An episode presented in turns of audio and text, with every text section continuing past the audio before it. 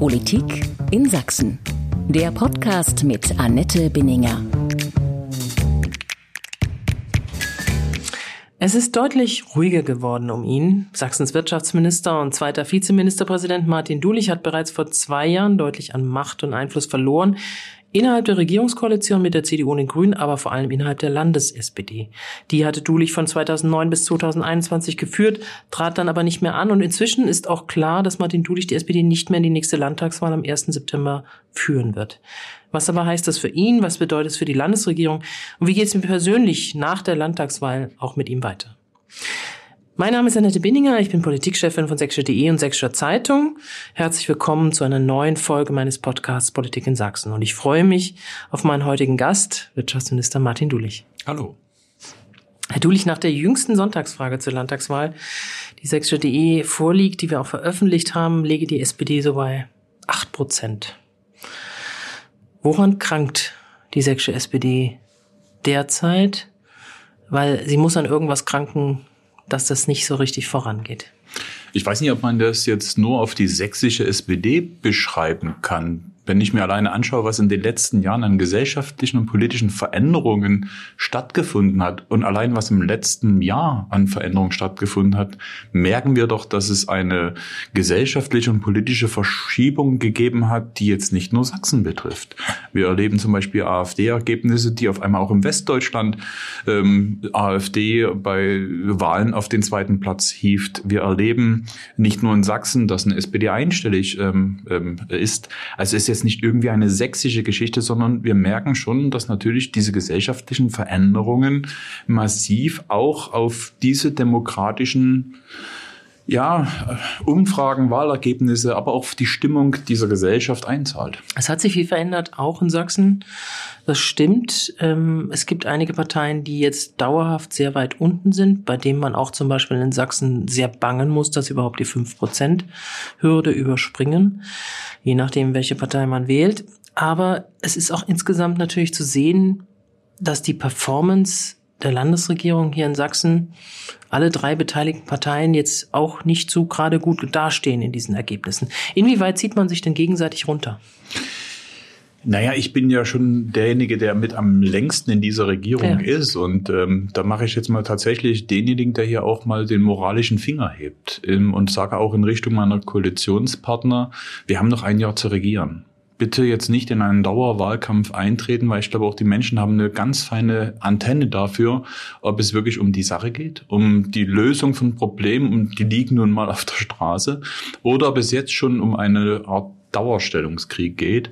Und da hebe ich schon mahnend auch ähm, den Finger, denn wir haben noch ein bisschen was zu tun. Und ähm, vor allem die Aufgaben, die vor uns liegen oder die Aufgaben, die wir anzupacken haben oder schon mittendrin sind, die sind auch nicht in Legislaturperioden ähm, abzuarbeiten. Wir sind gerade in einer Phase, die wir gerne mit diesem technischen Begriff der Transformation beschreiben. Das ist sehr technisch, aber es geht darum, dass die Veränderungen, die alleine durch die Digitalisierung, durch den Klimawandel, aber auch durch die Demografie alle Gesellschafts- und Wirtschaftsbereiche umfasst, die bringen ja gerade so viel Veränderungsdruck und damit auch ja, schlechte Laune, damit auch schlechte Stimmung, weil natürlich auch Menschen Angst haben vor Veränderung, das ist das Wesen von Menschen, aber auch natürlich ähm, nicht alle Maßnahmen, die ergriffen wurden, auch überzeugend sind oder, oder Menschen auch sagen, sie wollen das nicht. Das ist eine total komplexe Situation. Mein Eindruck ist, dass die Menschen total überfordert sind. Die haben, also die, denen fehlt so die Luft zum Atmen. Also so diese, diese Daueranspannung im Hals, weil erst Corona, dann der Krieg, die Energiepreiskrise. Und man hat so permanent das Gefühl, oh, das wird ja immer schlimmer. So, und das verändert auch Stimmungen. So. Aber dann hätte man gerade erwarten müssen, dass auch innerhalb von Sachsen diese Landeskoalition sich am Riemen reißt, alle miteinander und Sachpolitik macht. Man erlebt es aber eigentlich schon seit sehr langer Zeit. Ich sag mal eigentlich seit der Bewältigung von Corona, wo man sich noch einigermaßen zusammengerissen hatte, weil es einen äußeren Feind gab, erlebt man es sehr, äh, dass man sich gegeneinander abarbeitet, äh, dass man sich auch öffentlich und lautstark schlecht macht gegenseitig, dass man sich nicht das Gelbe vom Ei gegenseitig gönnt, anstatt gemeinsam Erfolge auch einzufahren? Ich möchte ein bisschen gegenhalten, weil ähm, natürlich sieht man gern den Konflikt. Und es gibt genügend Konflikte, auch genügend Konflikte in dieser Koalition. Aber dass wir trotzdem unsere Arbeit machen, in Zeiten, wo einfach auch viel zu tun ist, ähm, das darf man bitte nicht beiseite wischen. Und diese Regierung hat immerhin mehrere Krisen mit bewältigen geholfen. Also das ist ja nicht nur Corona, auch im letzten Jahr.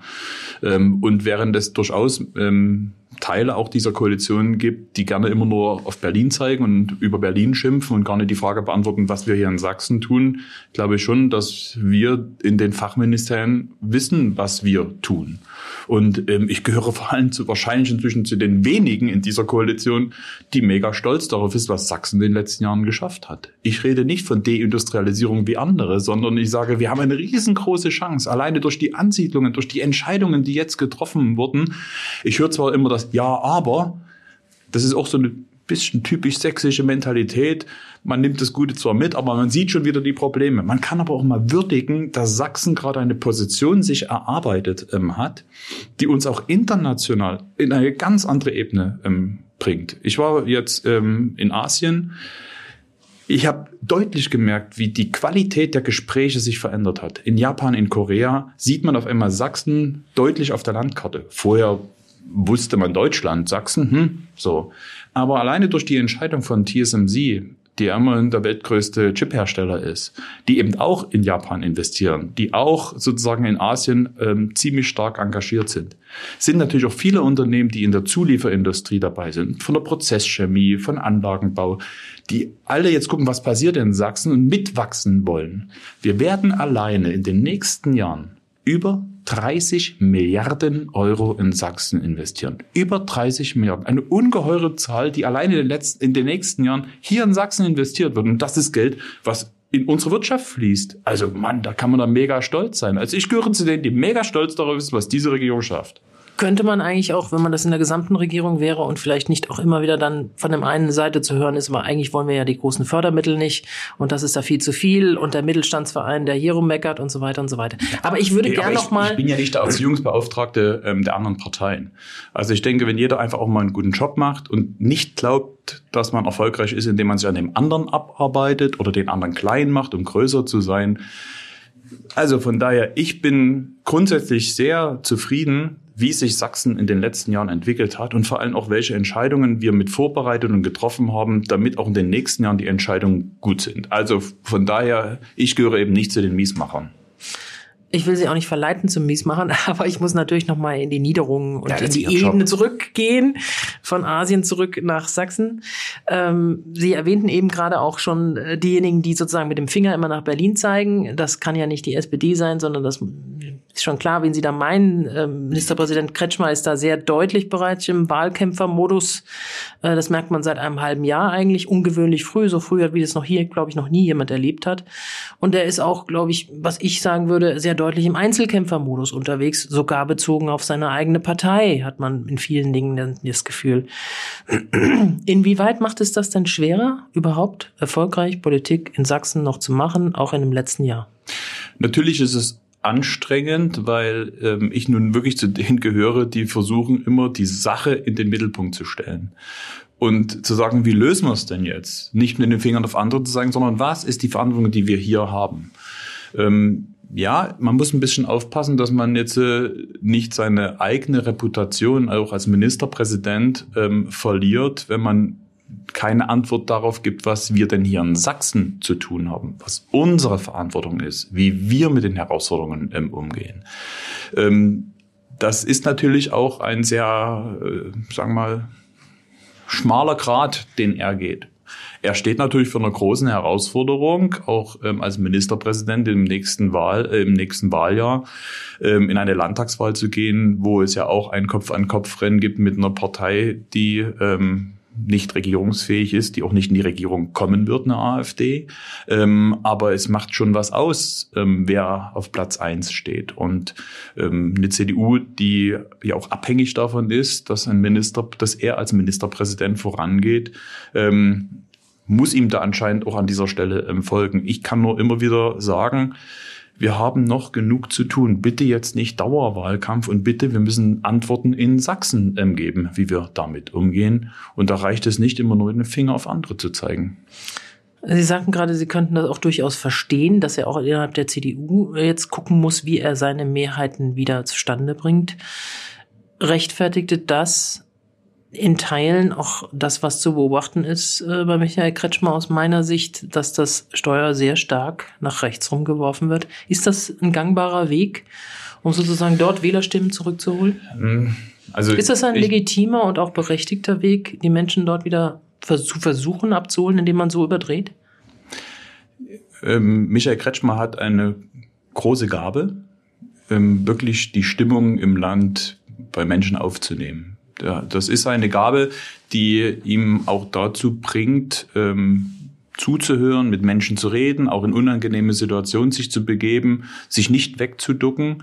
Ähm, der deshalb auch eine große Anerkennung bekommt, weil ich glaube, insgesamt, würde ich auch für mich in Anspruch nehmen, wir schon sehr nahbar sind. Ich weiß nicht, ob es eine, eine vergleichbare Regierung gibt, die so nahbar auch ist und sich so direkt hineinbegibt und er gehört da an erster Stelle mit, mit dazu. Er muss halt nur aufpassen, dass wenn man, wenn es nur um Stimmungen geht, man ja nicht nur Stimmungen bedienen darf, indem man einfach nur eine Stimmung bestätigt oder sozusagen auf dieser Stimmungswelle geht, sondern irgendwann muss man die Frage beantworten, was mache ich? Was ist meine Verantwortung? Was ist meine Antwort für Sachsen? Und die Antwort kann ja nie sein, ich gebe keine Antwort, weil alles von Berlin abhängt. So. Also dafür ist man auch hier in Sachsen in der Verantwortung. Und ähm, ich bin auch nicht überzeugt davon, dass eine Strategie funktioniert, ähm, indem ich die Sprache von anderen benutze, die eher bei einer anderen Partei einzahlen. Also gut, ich bin nicht der Erziehungsbeauftragte ähm, von Michael Kretschmer. Ich arbeite auch weiterhin gut und vertrauensvoll mit ihm zusammen, aber er macht mir es manchmal auch schwer. Für Michael Kretschmer ist der Hauptgegner der erklärte nicht etwa die AfD, sondern sind die Grünen, die, mit denen man hier noch regiert. Für wen, äh, wer, welchen Hauptgegner haben Sie eigentlich da im Visier? Die Angst. Ich finde nämlich, dass, dass es ähm, äußerst problematisch ist, wenn wir in einer derart Polarisierung ähm, politisch agieren, weil diese Spaltung in dieser Gesellschaft wird doch dadurch größer. Und haben wir nicht die Aufgabe, Menschen zusammenzuführen? Haben wir nicht die Aufgabe, Menschen in Zeiten der Veränderung, ich hatte ja vorhin schon gesagt, die auch Angst machen, ihnen irgendwie die Signale der Sicherheit zu geben, dass wir, dass wir entscheiden ähm, im Sinne von Sicherheit, dass es darum geht, ähm, Handlungskompetenz zu zeigen. Also doch eine Politik zu haben, die den Menschen die Sicherheit im Wandel gibt. Und deshalb finde ich, alles, was so zu dieser Polarisierung beiträgt, das ist doch genau das Gegenteil. Das heißt, das spaltet doch viel, viel äh, mehr. Und ich denke, unsere Aufgabe, gerade in diesen aufgeregten Zeiten, und wir machen, mir macht das großen Sorgen, wie die Stimmungslage im Land ist, halte ich das für äußerst gefährlich, wenn man dann diese Stimmungen bedient. Das hat man jetzt auch wieder zuletzt gesehen beim Migrationsgipfel in Berlin, mhm. als sich Länderchefs mit dem Kanzler getroffen haben, um dieses, ja, eines der entscheidendsten Themen offenbar momentan, äh, was die Menschen am meisten interessiert, äh, da auch zu ringen, auch Lösungen zu finden.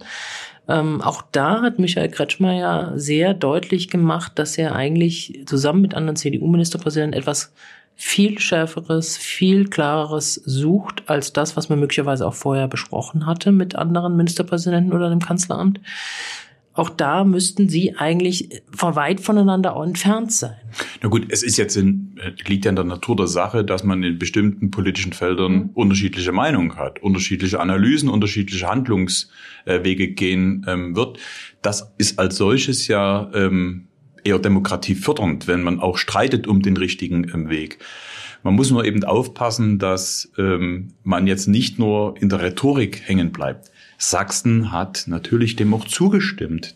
Das Paket, was in der Ministerpräsidentenkonferenz beschlossen wurde, ist genauso mit der Stimme Sachsens beschlossen worden. Die ganze Rhetorik danach darf nicht davon ablenken, dass man ja trotzdem zeigt, dass Bund und Länder einen gemeinsamen Handlungskorridor empfindet. Und da kann man ja gerne kritisieren, ob die einzelne Maßnahme ausreicht oder nicht. Aber es gibt natürlich diesen Grundkonsens, den Sachsen immer zustimmt. Und ich habe manchmal den Eindruck, dass es in Sachsen wichtiger ist, über Protokollerklärungen ähm, Politik zu machen und davon abzulenken, dass man trotzdem zugestimmt hat. Und darum geht's doch. Was ist die gemeinsame Handlungskompetenz, die Bund und Länder verabreden? Und ich meine, die Ministerpräsidentenkonferenz steht in keiner Verfassung. Die haben also, das ist ja sozusagen ein, sagen wir, die dritte Kammer anscheinend, die jetzt neu ähm, geschaffen ähm, wurde. Aber es ist ja grundsätzlich vernünftig, dass in einem föderalen Land Bund und Länder Verabredungen treffen und deshalb ähm, ja, sollte man vielleicht nicht zu scharf in der Rhetorik sein, sondern einfach die Dinge abarbeiten. Hm. Reichen die Beschlüsse denn aus aus Ihrer Sicht? Und Nein. reichen sie führen, werden sie dazu führen zu einem Ziel, was sie vielleicht teilen oder auch nicht teilen, nämlich die Zahl der Flüchtlinge tatsächlich zu begrenzen in Deutschland. Mhm. Also Michael Kretschmer hat ja auch, spricht ja von einer Obergrenze, die liegt jetzt nicht mehr bei 200.000, die liegt jetzt bei 50.000, mhm. die rutscht immer weiter nach unten. Aber reicht das, was dort besprochen, beschlossen wurde, aus, um überhaupt merklich eine Zahl zu reduzieren? Ich weiß es nicht, ob es ausreicht. Vermutlich nicht, weil ähm, man darf das ja auch nicht statisch sehen. Ähm, denn das ist eine riesengroße Herausforderung und man darf das Thema auch wirklich nicht kleinreden. Und ähm, ich möchte nicht in der Haut eines Bürgermeisters stecken, der wirklich vor ganz konkreten Problemen steht. Nämlich, was passiert, wenn einfach eine große Anzahl von Menschen untergebracht werden sollen. Ein Bürgermeister oder eine Bürgermeisterin muss sowohl den Druck aushalten des Landrates, der sagt, ja, jetzt wird dir so und so viele Leute zugewiesen, als auch die Stimmung vor Ort. So, also das ist, das darf man auch nie bagatellisieren. Wir sollten nur nicht so tun, als seien die Maßnahmen, die wir in Deutschland alleine treffen, ausreichend, um tatsächlich das Ziel von irregulärer Migration, diese einzuschränken, zu, zu behindern. So, das, das, da braucht man, glaube ich, deutlich mehr dazu. Und das meine ich. Man sollte vielleicht auch mit seiner Rhetorik aufpassen, dass es nicht nur um Bedienung von Stimmen geht oder von Stimmungen, sondern schauen, wo sind die Instrumente, die wir ähm, in der Hand haben. Und sicherlich, gerade wenn es um das Thema Migration geht, ist es eine Frage, wie Deutschland in Europa ähm, stark agiert, weil es nützt ja gar nichts, wenn Deutschland sich abschottet. Wir brauchen europäische ähm, Lösungen. Ansonsten spielen wir ja sogar noch mit dem europäischen Gedanken.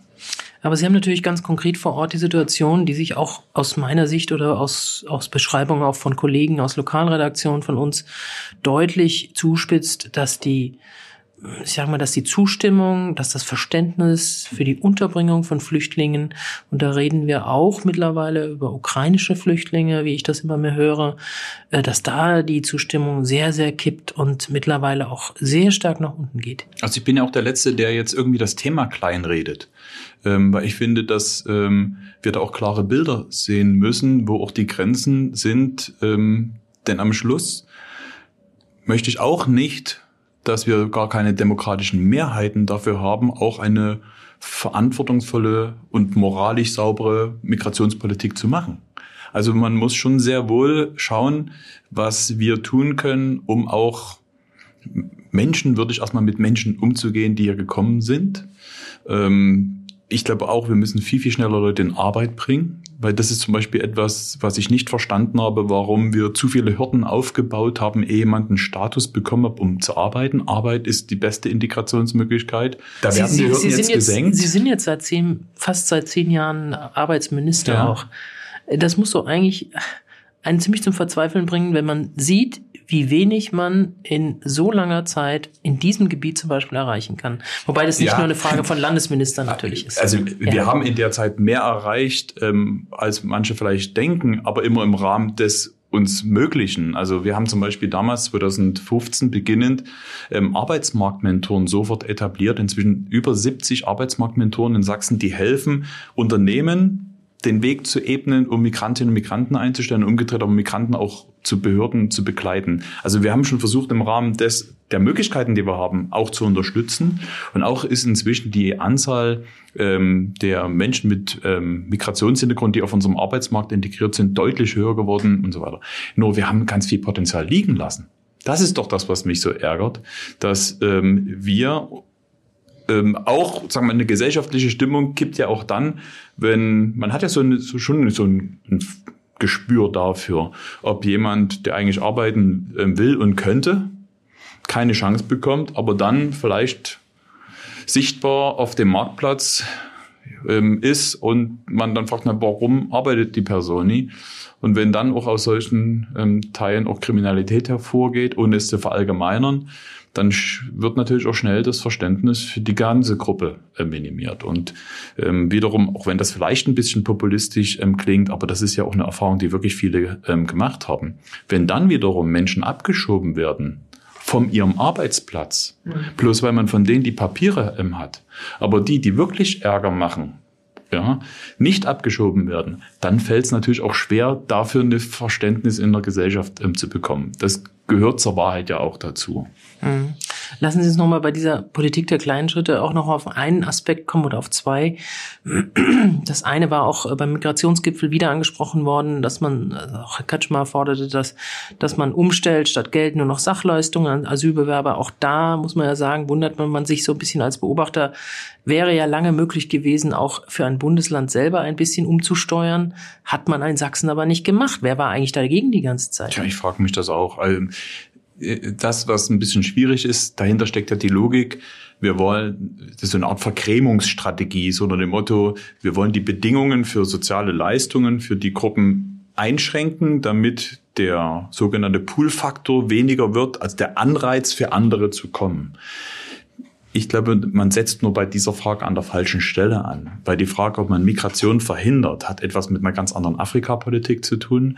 Mit der Frage, ähm, inwieweit wir schlichtweg auch Verfahren außerhalb von Europa zulassen. Also wir müssen doch verhindern, dass Menschen überhaupt das ins Mittelmeer gehen und dort ähm, ertrinken. Also wenn man schon mal diese moralische ähm, Dimension für sich akzeptiert, dann bedeutet es aber auch tatsächlich andere Strategien zu fahren. Wir setzen gerade mit unseren Instrumenten an, wenn die Leute hier sind. So. Ähm, deshalb, das sind zwei getrennte Dinge. Das eine ist, was tun wir in der Migrationspolitik, um irreguläre Migration einzuschränken? Und da braucht man meiner Meinung nach wirklich eine andere Außenpolitik, eine andere Art, ähm, auch eine andere, System, eine andere Systematik. Und bei der Frage der Integration, diejenigen, die eine Bleibeperspektive haben, müssen viel schneller in den Arbeitsmarkt ähm, kommen. Und die wollen ja. Man sieht es ja auch bei den Ukrainerinnen und Ukrainern. Dort wurde jetzt von Hubertus Heil und Andrea Nahles der sogenannte ähm, Turbo gezündet, so wurde es verkündet damit zum Beispiel ähm, Ukrainerinnen und Ukrainer, die hier bei uns ähm, leben, ähm, werden jetzt in deutlich kürzeren Abständen in die Jobcenter und in die Arbeitsagenturen eingeladen, um überhaupt ein Vermittlungsangebot zu bekommen. Vorher war ja die Logik, okay, die gehen ähm, sozusagen in SGB II, da war gar nicht die Frage der Vermittlung. Das verändert man jetzt. Und das, ähm, die Gruppe der Ukrainer ist die, die am schnellsten bei uns auch im Arbeitsmarkt angekommen ist. Also von daher, lasst uns bitte diese Chance auch nutzen. Wir suchen überall ähm, Arbeitskräfte ähm, und die wollen. Mhm. Stattdessen setzt man so auch auf, ich würde es jetzt mal bezeichnen als symbolpolitische Maßnahmen. Die stationären Grenzkontrollen, die ja von der SPD-Bundesinnenministerin dann auf Druck auch aus Sachsen sozusagen dann endlich eingeführt wurden.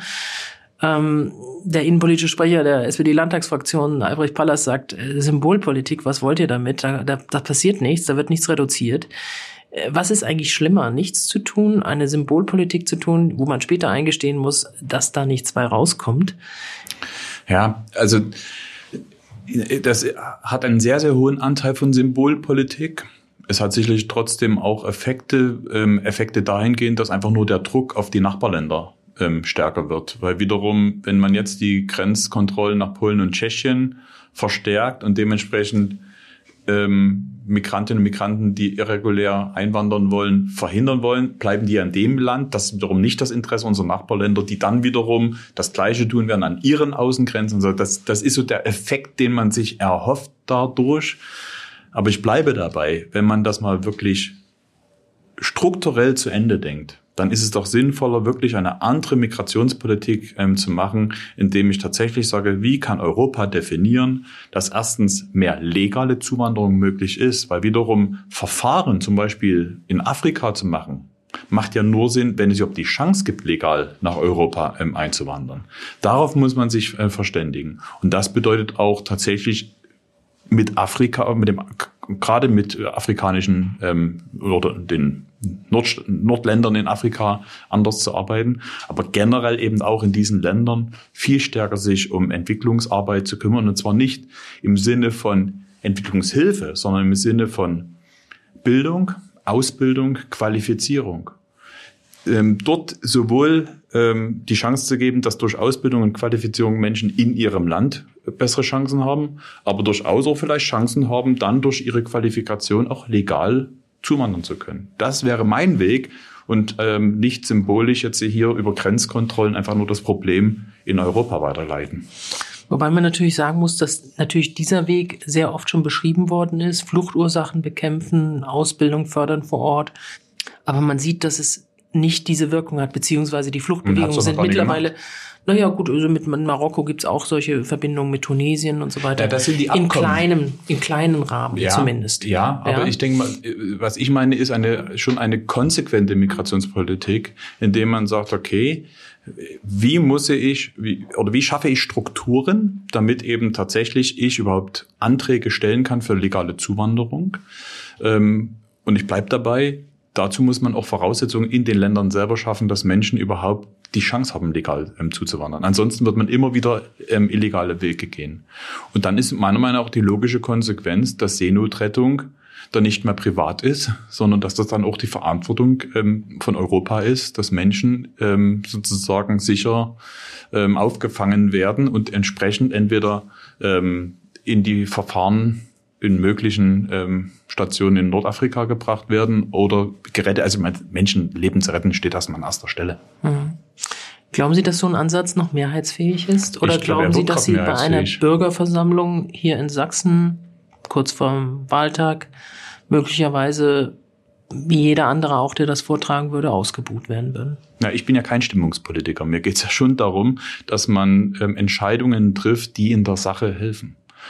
Und ähm, wenn es nur um Placebo geht, wenn es nur um Effekte geht, ja, dann komme ich schnell zu Lösungen, die mir vielleicht über einen Tag helfen, also über eine kurze Zeit helfen, die aber das Problem nicht löst. Und ähm, was wir brauchen, ist tatsächlich eine grundsätzliche Neuausrichtung unserer äh, Migrationspolitik. Und da meine ich jetzt nicht Deutschland, sondern Europa. Aber Deutschland muss da vorangehen, weil inzwischen Deutschland die liberalste Migrationspolitik hat, die eben aber gerade gesellschaftlich massiv hinterfragt wird und wir auch da wirklich sehen müssen, wo wir für uns Grenzen ziehen. Weil ich bleib dabei, ähm, wenn wir am Schluss dadurch keine demokratischen Mehrheiten mehr haben, ähm, dann nützt uns auch die beste Moral nicht. Mhm. Man merkt trotzdem, dass äh, vielfach Politiker, die diese Ansicht vertreten, wie die Gejagten sind in der Öffentlichkeit dass ähm, der Druck unglaublich groß ist und ähm, die scheinbare Möglichkeit, etwas ganz schnell zu erreichen, die natürlich auch durch Populisten geschürt wird, als wenn das möglich wäre. Man merkt, dass das Thema Migration ein unglaublicher Treiber ist und ich denke, das sagen alle Untersuchungen und so weiter, auch gerade für die Zugewinne der AfD eine große Verantwortung trägt. Wie also kommt man an diese Dinge heran, um auch möglicherweise reden wir mal nur von Sachsen, es muss Sie sehr beunruhigen. Sie machen sehr lange Politik in diesem Land. Welche Entwicklung wir jetzt haben, wir sind momentan in den neuesten Befragungen, die wir haben gemacht haben durch Civey. Da liegt CDU mit AfD gleich auf. Wenn man nach Thüringen guckt, sieht das nochmal ganz anders aus. Dort halten die Leute sogar zu 42 Prozent eine Koalition, äh, an der Björn Höcke teilnimmt, für eine gute Lösung. Also ähm, wir gehen da in einem Jahr auf eine sehr schwierige Lage zu. Aber genau deshalb sage ich, dürfen wir auch das Thema nicht leugnen.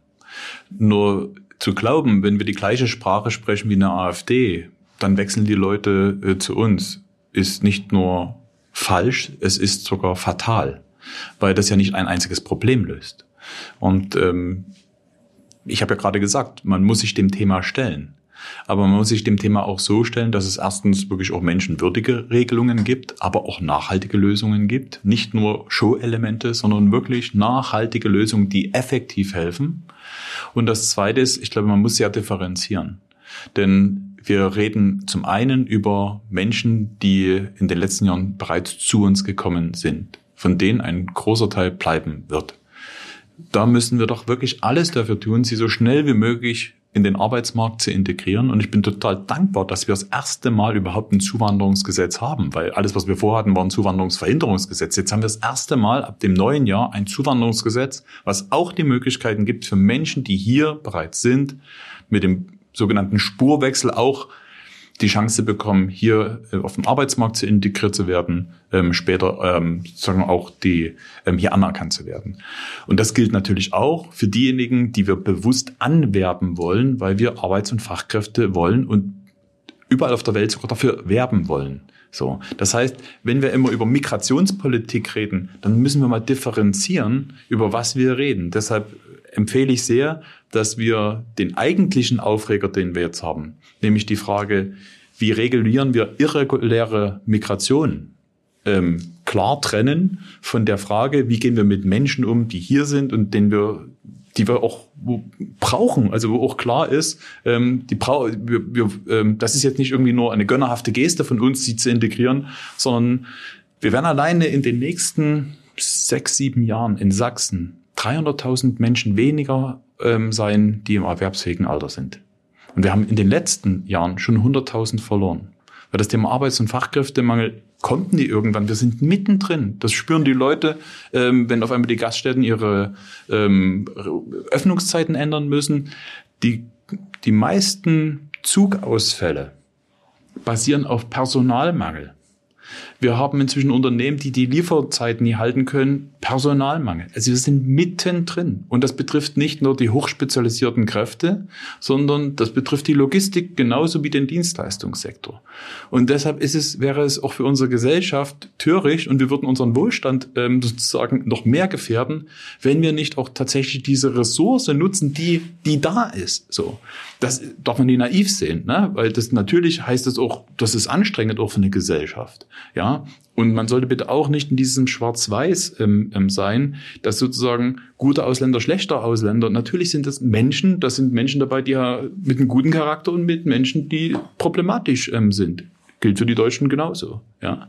Und wir merken auch gerade in der Antisemitismus-Diskussion ähm, auch, dass wir uns sehr wohl die Frage stellen müssen, was müssen wir dazu beitragen, ähm, dass auch Menschen, die zu uns kommen und oder zugewandert sind oder noch zu uns kommen, auch diesen, diesen Grundkonsens, den wir in unserer Gesellschaft haben, der zwar immer mehr leider bröckelt und auch in den letzten Jahren gebröckelt ist, aber trotzdem aufgrund unserer deutschen Geschichte wir schon, ich glaube, schon ein klares Commitment in dieser Gesellschaft haben, gegen ähm, Hass, ähm, gegen Antisemitismus aufzutreten. Das bedeutet aber, wir müssen uns da auch kümmern. Ich sage, das wird auch anstrengend ähm, sein, aber es ist es ist eine Ressource und die müssen wir auch wirklich nutzen. Mhm.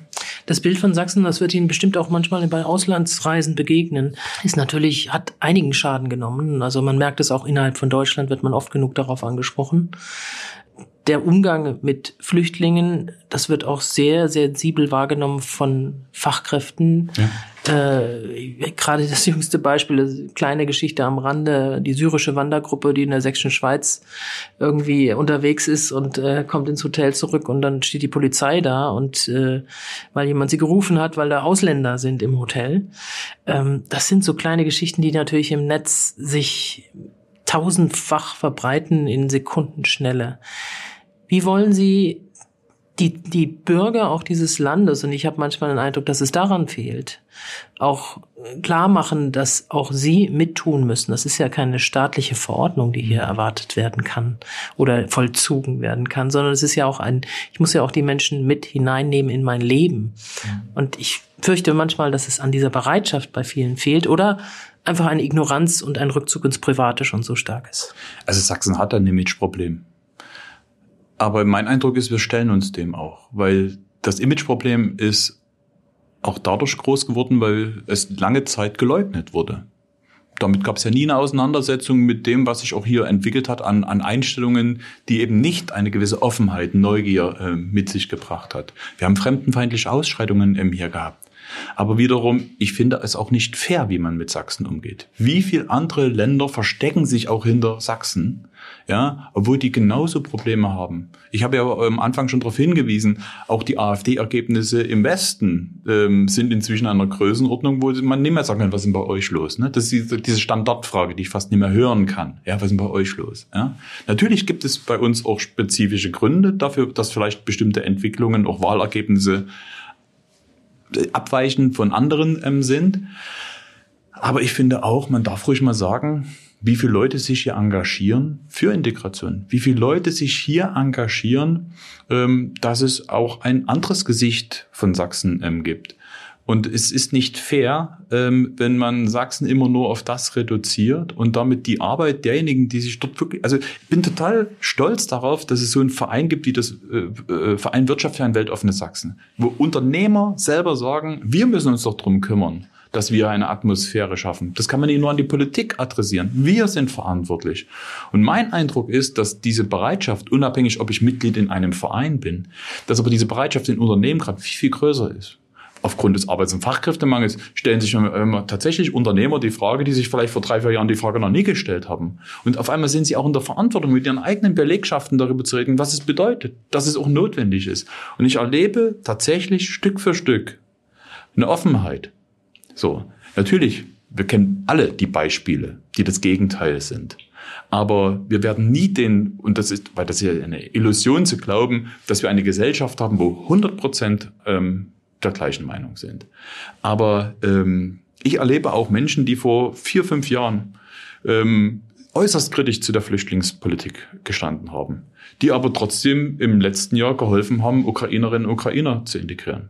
Da mag der ein oder andere ähm, schon wieder sagen, ja, das ist ja wieder eine Einteilung. Aber auch mal zu akzeptieren, dass Menschen auch eine Entwicklung machen und auch bereit sind, ähm, zu helfen. Auch das ist Sachsen. Dass es Vereine gibt, die sich um Integration ähm, kümmern dass es ähm, unterschiedliche Menschen gibt, das gehört auf die zweite Seite der Waagschale. Und ich finde es viel authentischer, ein Land, was zu seinen Herausforderungen und Problemen steht, das nicht zu leugnen, sondern auch zu sagen, wir tun was aktiv dagegen. Wir unterstützen viele Vereine und Verbände, die in der Demokratiearbeit tätig sind. Wir unterstützen Unternehmen dabei, bei der Fachkräfte über unsere Fachkräfteinitiative ähm, wenn es darum geht, ähm, zum Beispiel ähm, über Arbeit Menschen zu integrieren. Das sind nicht nur die Arbeitsmarktmentoren, wir haben unser CEFAS, das ist unser ähm, Zentrum für gute Arbeit und Fachkräftesicherung in Sachsen, was wir neu etabliert haben. Also da passiert hier was in, in Sachsen. Das müssen wir auch stärker in den Mittelpunkt stellen, weil sonst wird sich doch das Image nie ändern. Ein Image ändert sich nicht durch bunte Plakate und ähm, Kampagnen der Staatsregierung, sondern dadurch, dass Menschen mit anderen Menschen reden und das erlebe ich gerade, dass auch gerade viele Unternehmen, und ich setze auch darauf, weil das ist viel authentischer, wenn zum Beispiel aus einem Unternehmen heraus ein Verständnis entwickelt, warum es gut ist, wenn das hier vor Ort was anderes ist. Trotzdem merkt man auch im Gespräch mit, mit mancher Funktionäre aus Parteien oder Regierungen oder auch von Unternehmen, Führungskräften und so weiter, dass da so ein gewisses Damoklesschwert im September 2024 über vielen hier drüber schwebt. Ich höre das erschreckend oft, dass mir Leute sagen, wir vertrauen nicht darauf, dass hier wirklich eine Brandmauer bestehen bleibt. Wir vertrauen nicht darauf, ähm, dass es hier nicht doch irgendwie eine Regierungsbeteiligung der blauen Partei geben wird. Und ähm, die dann sagen, dann ist Sachsen aber durch für mich. Es wird keine absolute Mehrheit der AfD geben. Es gibt keine demokratische Partei, die mit der AfD regieren wird. Und das gilt für den Ministerpräsidenten und seine CDU auch, selbst wenn es für seine gesamte CDU oder sagen, glauben Sie Michael Kretschmann, dass er das definitiv nicht macht? Also Michael Kretschmann wird das definitiv nicht machen. So. Und klar gibt es auch in der CDU Truppenteile, das haben wir ja seit Jahren auch beobachtet, die auch vor Ort in den Kommunalparlamenten ähm, zusammenarbeiten mit einer AfD. Ähm, das heißt, ähm, vor Ort die berühmte Brandmauer ähm, gibt es nicht überall. So, aber das ist ganz klar. Im nächsten Jahr geht es nicht darum, ob die AfD die Regierung stellt, sondern im nächsten Jahr geht es darum, ob es eine vernünftige Mehrheit für eine Koalition gibt, ähm, die dieses Land ähm, durch die nächsten Jahre führen wird. Die möglicherweise nicht drei, sondern vielleicht sogar vier Parteien haben müsste. Das glaube ich nicht. Und das wünsche ich mir auch nicht. Und deshalb, ähm, mein Eindruck ist ja gerade, wir reden schon wieder ähm, sehr, sehr viel über die AfD. Die AfD hat inzwischen in Deutschland und in Sachsen mehr Macht als eine Regierung. Ja, weil der Maßstab anscheinend für Politik ist die AfD. Ja, warum? Können wir mal bitte wieder auf die Themen kommen, die uns wichtig sind? Und was das ist, aber doch der Ball, der dann zurückgespielt wird zur Landesregierung beispielsweise. Aber was warum ist denn wichtig? Nicht, dann verstehe ich aber auch nicht, warum man sich so zerkloppt und sich auch öffentlich so schlecht macht, dass man genau dieses Gegenbild, wir lösen das sachlich miteinander, dieses Bild nicht aussendet. Was sind die, was sind die zentralen Herausforderungen? Wir haben die ganze Zeit über Migrationspolitik mhm. gesprochen, weil das Menschen gerade beschäftigt. Aber die Migrationspolitik alleine löst überhaupt noch nicht die Fragen, die gerade vor uns stehen, nämlich wie sieht denn eigentlich unsere, unsere Arbeitsplätze, unsere Wirtschaft, unser Sozialsystem in fünf, sechs, sieben, zehn Jahren aus? Weil ich habe ja vorhin von dieser Transformation gesprochen. Und das ist das zentrale Thema. Und das ist mein zentrales Thema, wie ich den Menschen die Sicherheit gebe, dass die Veränderungen, die alleine durch die Digitalisierung wird die Arbeit total verändert. Die Dekarbonisierung hat einen massiven Einfluss darauf, ob wir als Industrieland bestehen bleiben. Und das ist doch das zentrale Thema. Und da geht es ums Eingemachte. Wir, die AfD und auch andere Truppenteile versuchen, das meine ich mit diesen Stimmung, äh, stimmungsgeladenen Diskussionen, uns immer auf ein Glatteis zu führen, wo die Leute sagen, ja, die haben recht. Damit ist aber nicht gemeint, die Lösung ist super. Ähm, so können wir unsere Arbeitsplätze sichern. Ja, das ist die Antwort, wie wir die Energiepreise ähm, ähm, senken und so weiter und so fort. Sondern wir diskutieren dann über Gender und über Winnetou oder sonst etwas, anstatt über die Frage, was müssen wir jetzt tun, ähm, damit diese Veränderungsprozesse positiv sind. Weil klar ist, wir müssen massiv in den Ausbau der Erneuerbaren investieren, damit wir preiswerte Energie bekommen. Wir müssen in die Infrastruktur investieren und das ist eben nicht nur Straße und Schiene, sondern das ist Glasfaser, das sind Wasserstoffpipelines. Ähm, wir brauchen für unsere Industrie ähm, wettbewerbsfähige Preise und wir brauchen gute Arbeitsbedingungen, weil der Mensch definiert sich über seine Arbeit und das ist immer noch sein Broterwerb. So, und die Menschen wollen vor allem auch einen Sinn in ihrer Arbeit sehen. Das sind doch die zentralen Themen. Ich, ähm, vor kurzem wurde der, der Vermögensatlas wieder ähm, veröffentlicht. Die Vermögen, die im Westen vererbt werden, allein in Bayern im Durchschnitt fast 300.000 Euro werden äh, vererbt. In Ostdeutschland 10.000. Mhm. So. Das verändert sich doch nicht, wenn wir nicht die Einkommensverhältnisse auch ähm, verändern. Wir haben zwar die Rentenangleichung Ost-West geschafft, aber die Niveaus sind doch trotzdem unterschiedlich, wenn du im Osten immer noch 700 Euro weniger verdienst und 14 Tage länger arbeitest. So. Ehrlich wir haben gesagt, immer noch die geringste Tarif. So sein. Ja, aber das sind doch die zentralen ähm, Themen. Das sind die zentralen Themen und nicht, ähm, ob man Winnetou lesen darf. Hm. So. Also ja, aber das heißt doch, dass man sich auch die Agenda offenbar setzen lassen. Meine These. Von der meine AfD These, und die ja hinterherläuft. Meine These ist, dass das meine ich mit dieser, die AfD hat ja mehr Macht als Regierende, ähm, weil wir permanent auf ihrem Spielfeld sind. Und ich fordere ein, lasst uns doch mal bitte wieder auf unser Spielfeld kommen. Und ähm, das war ja nicht nur, sag mal, ähm, eine, äh, eine Parole, wenn ich sage, wie gut es Sachsen gerade geht, welche großartigen Chancen wir alleine durch die Ansiedlungsentscheidungen jetzt haben. Weil man hat schwarz auf weiß. 30 Milliarden Euro. Der Landeshaushalt hat knapp über 20 Milliarden Euro. Und jetzt werden außerhalb des Haushaltes nochmal 30 Milliarden Euro investiert. Das ist eine riesengroße Chance. Wir sind ein Industrieland, Automobil, Mikroelektronik, Maschinen- und Anlagenbau, Life Science, Biotechnologie. Uns beneiden andere über die Potenziale, die wir haben. Aber Herr Dulich, wir, warum, wir sind warum, zu kommt, sehr das, nach warum kommt das bei den Leuten nicht an? Also ich erinnere mich auch in der Endphase von dem damaligen Ministerpräsidenten Tillich, der konnte es nicht glauben, weil er hatte zwei, drei große, richtig Ansiedlungserfolge kurz vor der Wahl und dachte eigentlich, das wäre super gelaufen für die CDU. Er ist aus allen Wolken gefallen, dass es eben nicht alles gut war, weil es offenbar nicht bei den Leuten ankommt, mhm. Aber das welche ich, hm? Erfolge man hier als Land erringt. Warum nicht? Ähm, ich komme noch auf den Punkt, den ich vor uns gebracht habe, warum ich glaube, warum das so schwierig ist. Weil wirklich die Leute überfordert sind. Das ist also dieses permanente Gefühl, nicht zur Ruhe zu kommen. Und sicherlich hat auch wirklich Politik auch Fehler gemacht. Also ich glaube zum Beispiel, das sogenannte äh, Gebäudeeffizienzgesetz oder Heizungsgesetz war ein Fanal. Weil das war kommunikativ eine Katastrophe und hat das Vertrauen in politische Handlungsfähigkeit ziemlich zerstört. Es war auch inhaltlich ja, so. angriffenswert. Ja, na sagen wir so, ähm, das Thema, wie gehen wir mit Wärme um, das wurde jahrelang vernachlässigt. Nur man hat das Thema mit diesem Gesetz so angepackt, dass die Leute nur noch Angst hatten. Also von daher, es ist ja nie nur so, dass man jetzt sagt, okay, da wird Politik nur falsch verstanden. Da sind auch Fehler ge gemacht worden. Ja, und man wird ja auch nicht nur dafür gewählt, weil man gute Sachen gemacht hat. Aber man darf die Leute ruhig nochmal dran erinnern, welche Ausgangsbasis wir in unserem Land haben, dass diese Veränderungen, da geht es nämlich nicht mehr um die Frage, ob es die Veränderungen gibt, weil wir sind mittendrin, sondern wie wir sie gestalten. So. Und da denke ich schon, dass wir in Sachsen ein paar Hausaufgaben gemacht haben. Wir, ähm, das Glasfasernetz wird komplett ausgerollt. Haben wir unsere Hausaufgaben gemacht, wir investieren Milliarden, wir nehmen sozusagen das gesamte Bundesgeld ab. Sachsen wird komplett mit Glasfaser ausgerollt werden. Wir sind oder den Top 3 beim Thema Wasserstoff ähm, der Bundesländer, weil wir entlang dieser Wertschöpfungskette alle Unternehmen ähm, haben, von der Infrastruktur bis Sunfire und Linde, die die Elektrolyseure bauen können, bis hin zu der Anwendung. Wir haben das Nationale Wasserstoffkompetenzzentrum in Chemnitz. Wir haben hervorragenden Maschinen- und Anlagenbau. Uns beneidet man um unsere Hochschullandschaft, aber auch um unsere Forschungslandschaft, ähm, was die ganzen Forschungsinstitute betrifft eine riesengroße Chance. Jetzt müssen nur die Leute auch sehen, dass sie was davon haben. Und deshalb kümmere ich mich ja gerade so um dieses Thema Arbeit. Wie häufig wurde ich dafür kritisiert, dass ich mich zu, dass ich zu sehr das Thema Arbeit in den Mittelpunkt gestellt habe? Ja, heute kommen die gleichen Unternehmen, die damals gesagt haben, halte ich mal bitte aus dem Thema Arbeit raus zu mir und sagen, ich soll ihr Fachkräfteproblem lösen. So. Ja. Und natürlich haben wir es erstmal selber in der Hand, was Arbeitsbedingungen betrifft, dass die Menschen sehen, es geht um sie. Sie werden in den Mittelpunkt gestellt dafür, dass sie gute Arbeitsbedingungen haben, gute Löhne, Aufstiegschancen, dass wir auch die Ressourcen nutzen, die wir zu wenig genutzt haben. Ich finde es nach wie vor äußerst problematisch, dass in Sachsen Kinder und Jugendliche, die in der Schule ein Problem haben, es dann auch schwer haben auf dem Arbeitsmarkt. Zum Beispiel diejenigen, die die Schule ohne Schulabschluss ähm, verlassen.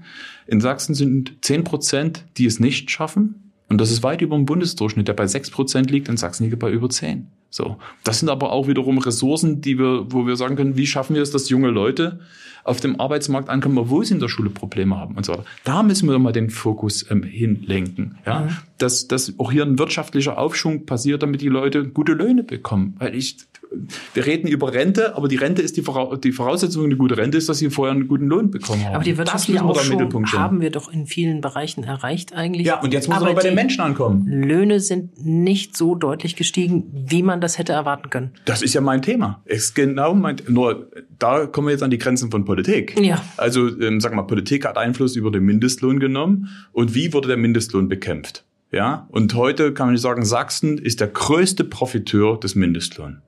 Der größte Profiteur. Zeigt aber auch, wie vorher die Löhne waren.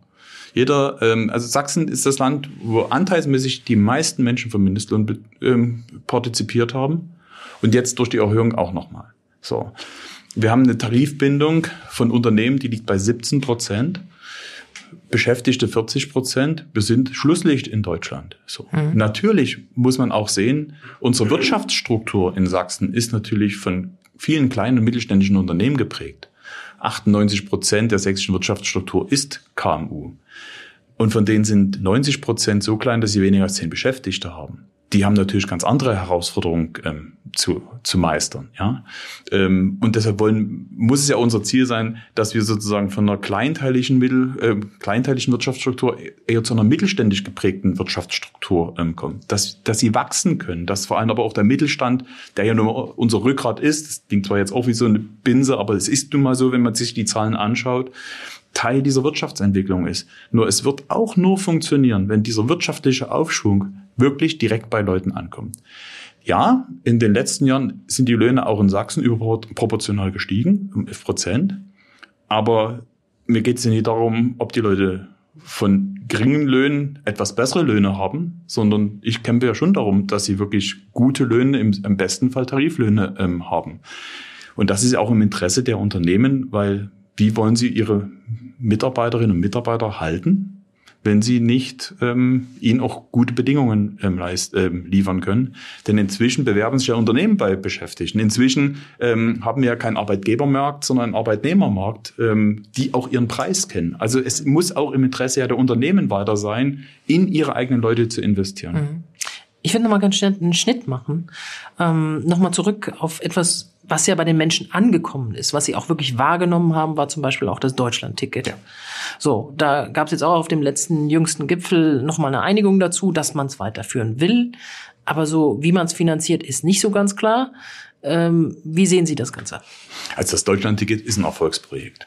Und das sage ich als jemand, der am Anfang, als das 9-Euro-Ticket mhm. eingeführt wurde, erstmal schon skeptisch war, weil ich dachte, 9 Euro für drei Monate, Der Erfolg des 9-Euro-Tickets hat aber auch alle Kritiker verstummen lassen. 50 Millionen Menschen haben damals das, äh, das 9-Euro-Ticket ähm, genommen.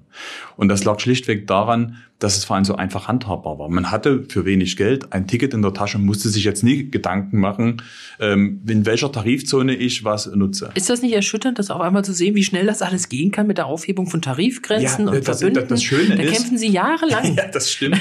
Das stimmt. Aber das, was ich vor allem gelernt habe, ist, man darf nicht deutsch rangehen. Also wenn man gesagt hätte, wir nehmen uns jetzt mal vor, ein 9-Euro-Ticket und gründen eine Arbeitsgruppe, die alles vorbereitet. Es hätte nie das Deutschland-Ticket und auch nicht das 9-Euro-Ticket gegeben. Manchmal muss man Dinge entscheiden und einfach tun, mit allen Geburtswehen, die es gibt. Das haben wir jetzt auch bei, beim Deutschland-Ticket gemerkt, weil ich war ja nun live dabei, als wir als Verkehrsminister uns mit dem Bund auf einer Verkehrsministerkonferenz geeinigt haben und gesagt, wir machen das jetzt einfach. Wir haben das Datum festgelegt, wir haben die Zahl festgelegt aufgrund eines Gutachtens des VDV, wie viel uns das ähm, kostet, ohne zu wissen im Detail, wie es alles umgesetzt wird. Man muss einfach mal mutig sein. Das ist eigentlich für mich auch eine auch eine Ermutigung, dass man tatsächlich nicht nur wie ein Ingenieur in Deutschland rangehen darf und erst etwas auf die Straße bringen, wenn man sich zu 100 Prozent sicher ist, dass es ähm, funktioniert, sondern einfach mal entscheiden und einfach Dinge tut. Jetzt sind wir beim Deutschland-Ticket. Ähm, kann man auch erstmal feststellen, auch das Deutschland-Ticket ist ein Erfolg. Ähm, über 10 Millionen Menschen haben das Deutschland-Ticket erworben und das sind deutlich mehr, als die vorher Abonnements ähm, hatten. Also das heißt, die, es gibt auch Menschen, die es zusätzlich gekauft haben. Das war ja immer unser Ziel, dass es jetzt nicht nur ein Ersatz für irgendwelche Monatskarten ähm, sind, sondern dass Menschen sich dadurch angesprochen fühlen, dieses Deutschlandticket ähm, zu nutzen. Und deshalb waren wir natürlich auch schon sehr irritiert als Verkehrsminister, dass ähm, der Bund äh, so zögerlich war und auch noch zögerlich ist, mal eine komplette Perspektive für das Deutschlandticket zu geben. Und deshalb bin ich erstmal grundsätzlich froh, dass zumindest die Ministerpräsidentenkonferenz gesagt hat, ja, es wird auch im nächsten Jahr das Deutschlandticket geben.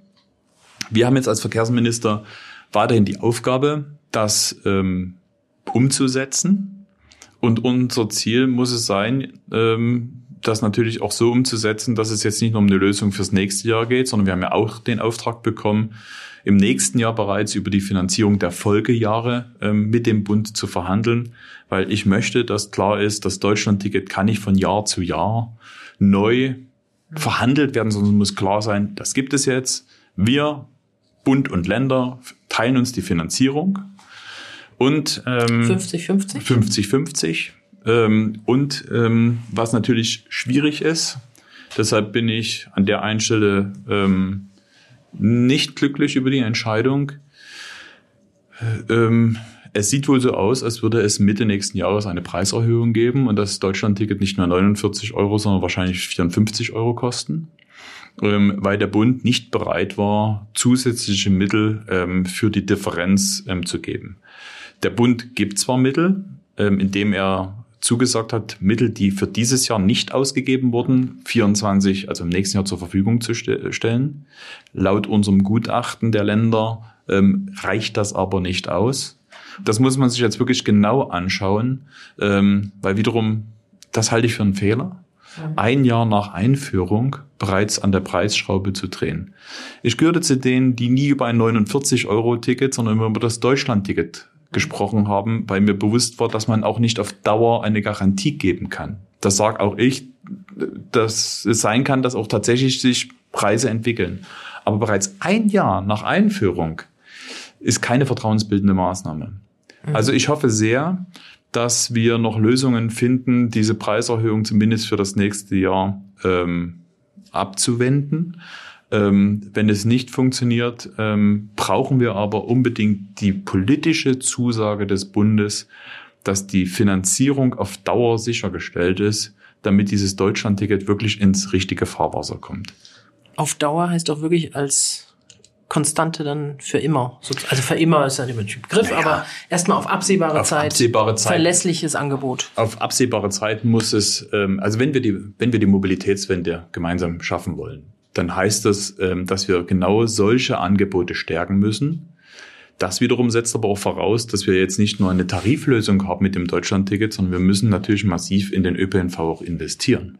Das heißt, wir müssen die Angebote, die wir jetzt haben, sichern. Das ist nämlich gerade die erste Aufgabe, denn die Preissteigerung, Energie, Personalkosten der letzten Jahre machen gerade so viel massiv Druck auf die Kommunen, dass die gerade dabei sind, genau zu überlegen, ähm, ob sie die Leistungen überhaupt noch aufrechterhalten. Sieht man in Dresden gerade, ja. Und deshalb sage mhm. ich, da, das ist die erste Aufgabe.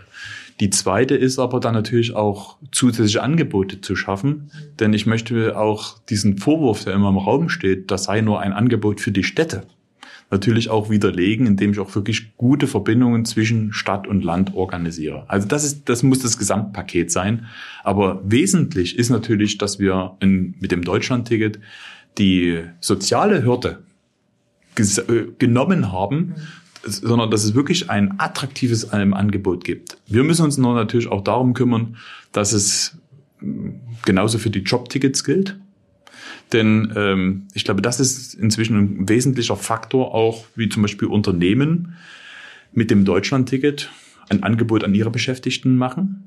Ja, ich kenne also inzwischen viele Unternehmen, die sogar das ähm, als Bestandteil ähm, ähm, haben, dass alle ihre Mitarbeiterinnen und Mitarbeiter sogar das Deutschlandticket ähm, komplett ähm, kostenfrei bekommen und die gesamten Kosten des Unternehmens übernimmt. Aber alleine schon die Regelung des Jobtickets ist sehr, sehr attraktiv und sollte auch weiter genutzt werden. Auch das muss sichergestellt werden.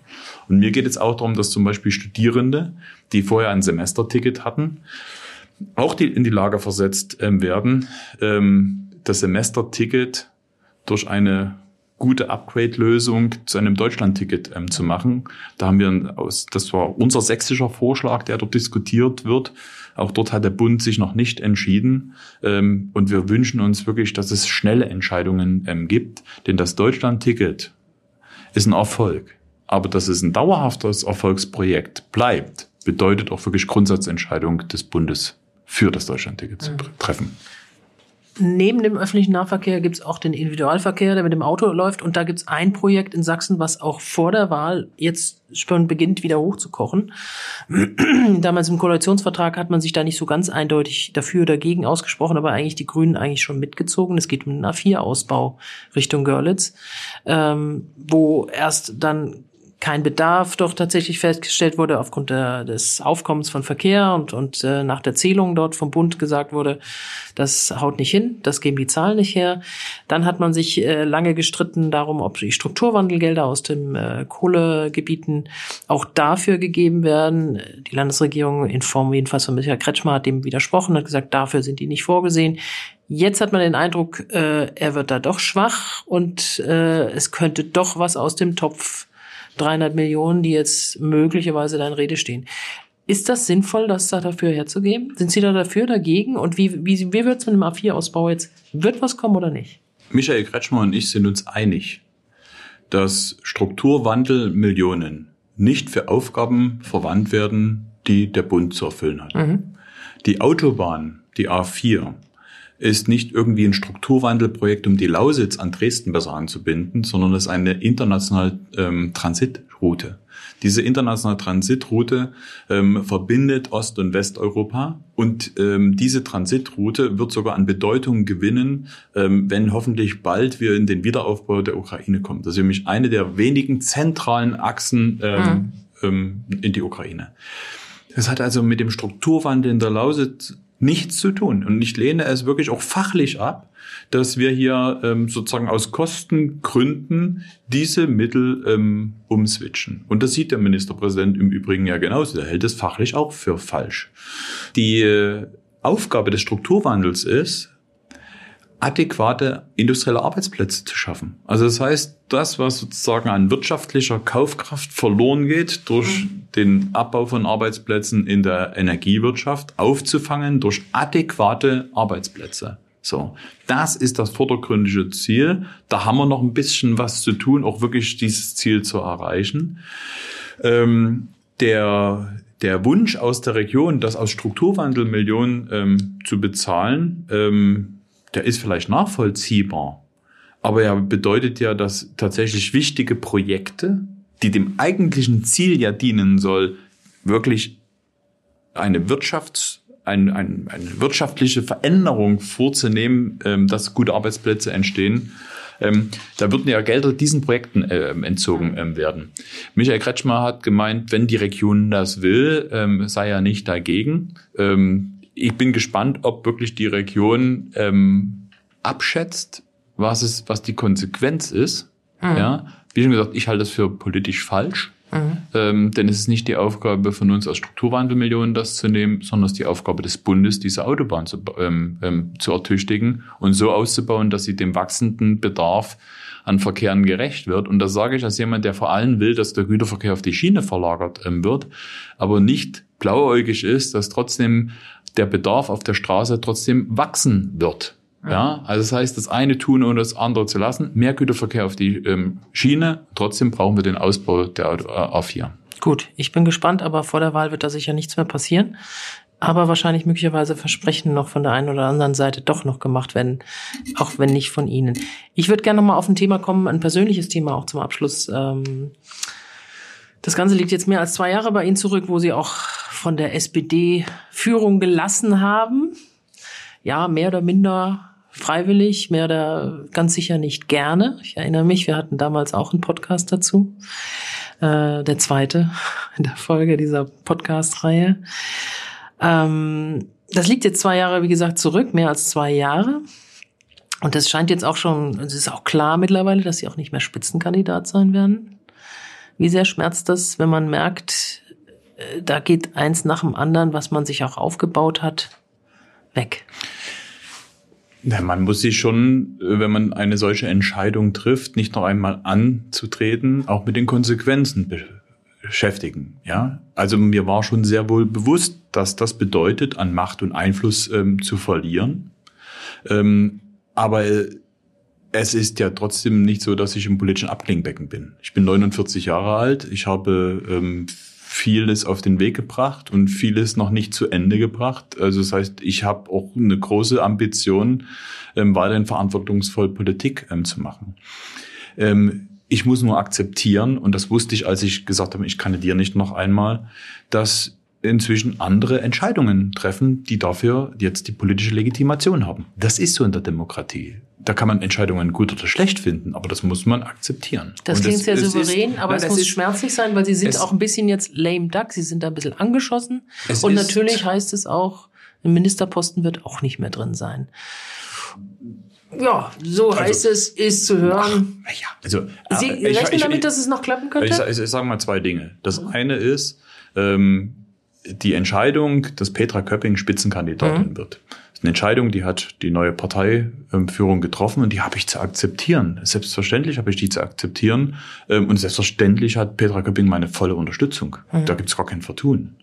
Das Zweite, ich kann nur allen, die jetzt in diesen Kategorien denken, jetzt schon in Ämtern zu denken, in Ministerposten denken, ähm, nur raten, sich die Stimmung im Land anzuschauen und vielleicht erstmal alle Kraft darauf zu verwenden, dass wir vernünftige Wahlergebnisse bekommen, bevor ihr Ämter verteilen. Gilt auch für mich, deshalb rede ich noch gar nicht darüber, ob ich Minister bleibe oder, oder nicht. Selbst Aber Sie sehen das, das gerne, noch als eine mögliche Option.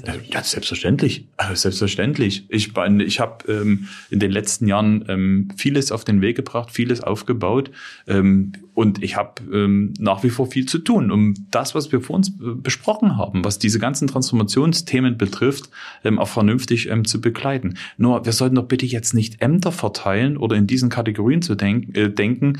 Ähm, ich glaube, wir haben alle gerade ein Gefühl dafür, dass die Stimmung im Land uns vor ganz großen Herausforderungen stellt. Und wir haben im nächsten Jahr nicht nur Landtagswahlen, wir haben Kommunalwahlen und Europawahlen. Ähm, und deshalb sollten wir schon sehr wohl darauf achten, was wir jetzt wie tun, um auch wieder Vertrauen ähm, zu, zu erhalten. Und ähm, ja, das gilt für mich, das gilt für meine Partei, es gilt aber bitteschön für alle Demokratinnen und Demokraten. Bitte jetzt nicht Ämter verteilen, sondern erstmal sich darum kümmern, dass diese Demokratie stabil bleibt. Also sicher ist ja, dass Sie zumindest, wenn das heute Abend klappt, die Nominierung im ja. Direktwahlkreis auch wieder kandidieren werden für den Sächsischen Landtag. Auch da hieß es äh, noch vor zwei, drei Monaten, hm, so einen hohen Land Platz auf der SPD-Landesliste. Hm, hm. Jetzt hört man anderes, dass das doch äh, wahrscheinlich ein guter Platz sein wird auf der Landesliste, was man hört. Aber das ist noch nicht entschieden, klar, da müssen Sie nichts zu sagen. Ähm, Aber auch das heißt ja, dass Sie möglicherweise zumindest in den Landtag einziehen könnten und dann aber ein einfacher Abgeordneter vielleicht wären. Ist das für auch für Sie eine Möglichkeit, dass Sie sagen, auch das ist für mich eine Aufgabe, die würde ich akzeptieren? Also es geht doch jetzt erstmal darum, seine Aufgabe, die man hat, mhm. zu erfüllen.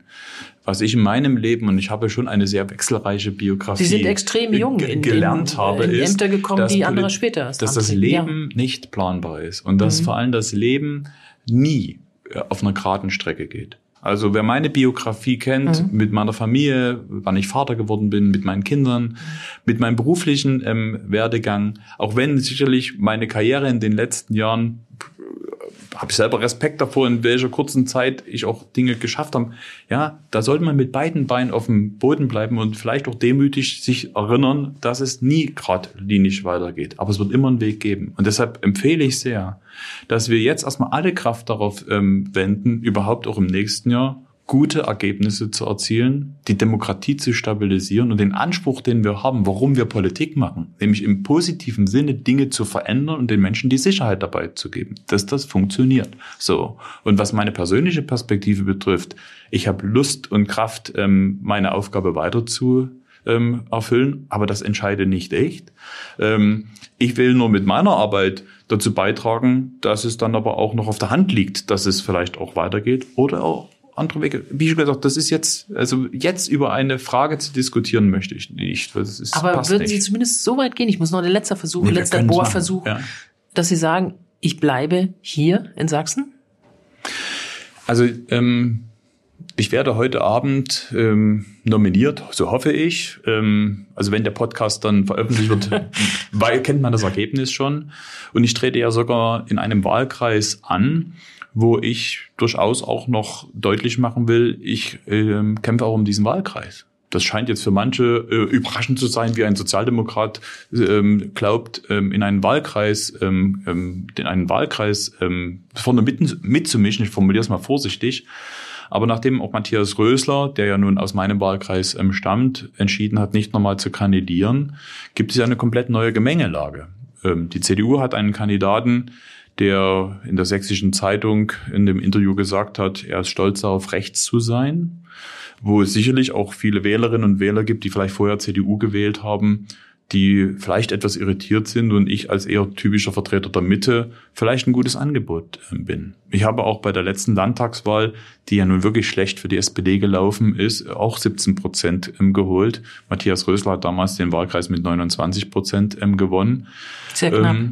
Und das sehr knapp. Also ich denke schon, dass es dort um einen Dreikampf in diesem Wahlkampf, äh, Wahlkreis gehen ähm, wird. Und ich würde doch nicht für einen Wahlkreis kandidieren und so viel Engagement dann auch dort hineingeben, wenn das so für mich so, eine, na, mal sehen, ob es klappt oder nie ist. Also wie schon gesagt, ich bin ähm, mit meinen Erfahrungen, mit meinem Alter und mit dem, was ich vor, gemacht habe und was ich vorhabe, ähm, mittendrin und voll dabei. Also ich gehöre nicht ins Abklingbecken. Sie glauben aber auch, wenn Sie diesen Wahlkreis Direktmandat holen, kommt man an ihnen nicht mehr vorbei. Darum geht es nicht. Ähm, und ähm, es geht jetzt erstmal darum, weil die Frage war ja, was ist eigentlich sozusagen mein, mein Anspruch? Ähm, mein Anspruch ist, dass ich mit voller Kraft antrete ja, und dass ich jetzt äh, nicht irgendwie nach Auswegen suche, sondern jetzt steht das, also jetzt steht das mal an, dass ich noch immer einen guten Job mache als Minister. Ähm, natürlich bereiten wir uns auf die auf die Wahlen vor und dort gehe ich mit voller Kraft rein, auch in den in den Wahlkreis. Dann wird es eine Wahl geben und danach wird wird entschieden. So. Und ich kann nur sagen, um den Bogen wieder zu dem zu spannen, was wir am Anfang gesagt haben, ich kann nur hoffen, dass es uns im nächsten Jahr gelingt, egal ob bei der Kommunal- und Europawahl oder erst recht bei der Landtagswahl, dass vor allem die Themen diskutiert werden, wo es wirklich um die soziale und ökonomische Grundlage für Menschen geht, dass sie hier sicher und gut in Sachsen leben können. Mhm. Wir kommen allmählich zum Schluss, Herr Dulich, und da gibt es ein nettes Spiel, da bitte ich Sie darum, drei Sätze zu vervollständigen. Der erste Satz dass die SPD bei der nächsten Landtagswahl weniger als acht Prozent holt? Hoffe ich nicht und wir haben wirklich zu kämpfen. Zweiter Satz. Ich würde Sarah Wagenknecht gerne mal sagen, dass man nicht nur reden kann und nicht nur ähm, Stimmungen bedienen kann, sondern vielleicht auch mal Lösungen präsentieren müsste. Dritter Satz. Die drei Dinge, die mich in meinem Leben tragen, sind Das ist meine Frau und meine Familie. Das ist mein Glaube. Und das ist mein Verantwortungsbewusstsein, warum ich Politik mache. Das waren sogar vier, aber das ist eine gute Basis. Das war Martin Dulich im Podcast Politik in Sachsen von sächsische.de. Herr Dulich, ich danke Ihnen ganz herzlich fürs Gespräch. Vielen Dank. Und wenn Sie, liebe Hörerinnen und Hörer, gut informiert bleiben wollen über die sächsische Landespolitik, dann empfehle ich Ihnen unseren täglichen kostenlosen Newsletter Politik in Sachsen. Darin finden Sie jeden Morgen ab 5 Uhr alle wichtigen Infos aus und über Sachsen. Bleiben Sie gut informiert. Wir hören uns wieder. Bis dahin, herzlichst, Annette Binninger.